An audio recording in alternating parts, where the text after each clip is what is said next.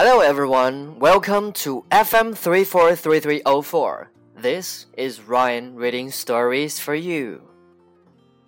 Security Guard Joseph had a new job. He was a security guard for his favorite band. He thought it would be the best job ever.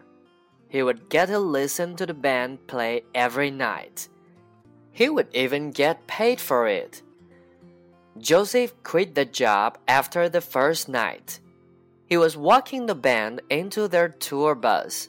Suddenly, a mob of crazy girls started chasing them.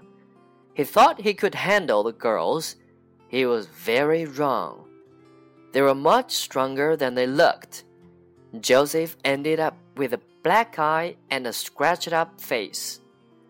This pain isn't worth the money, said Joseph.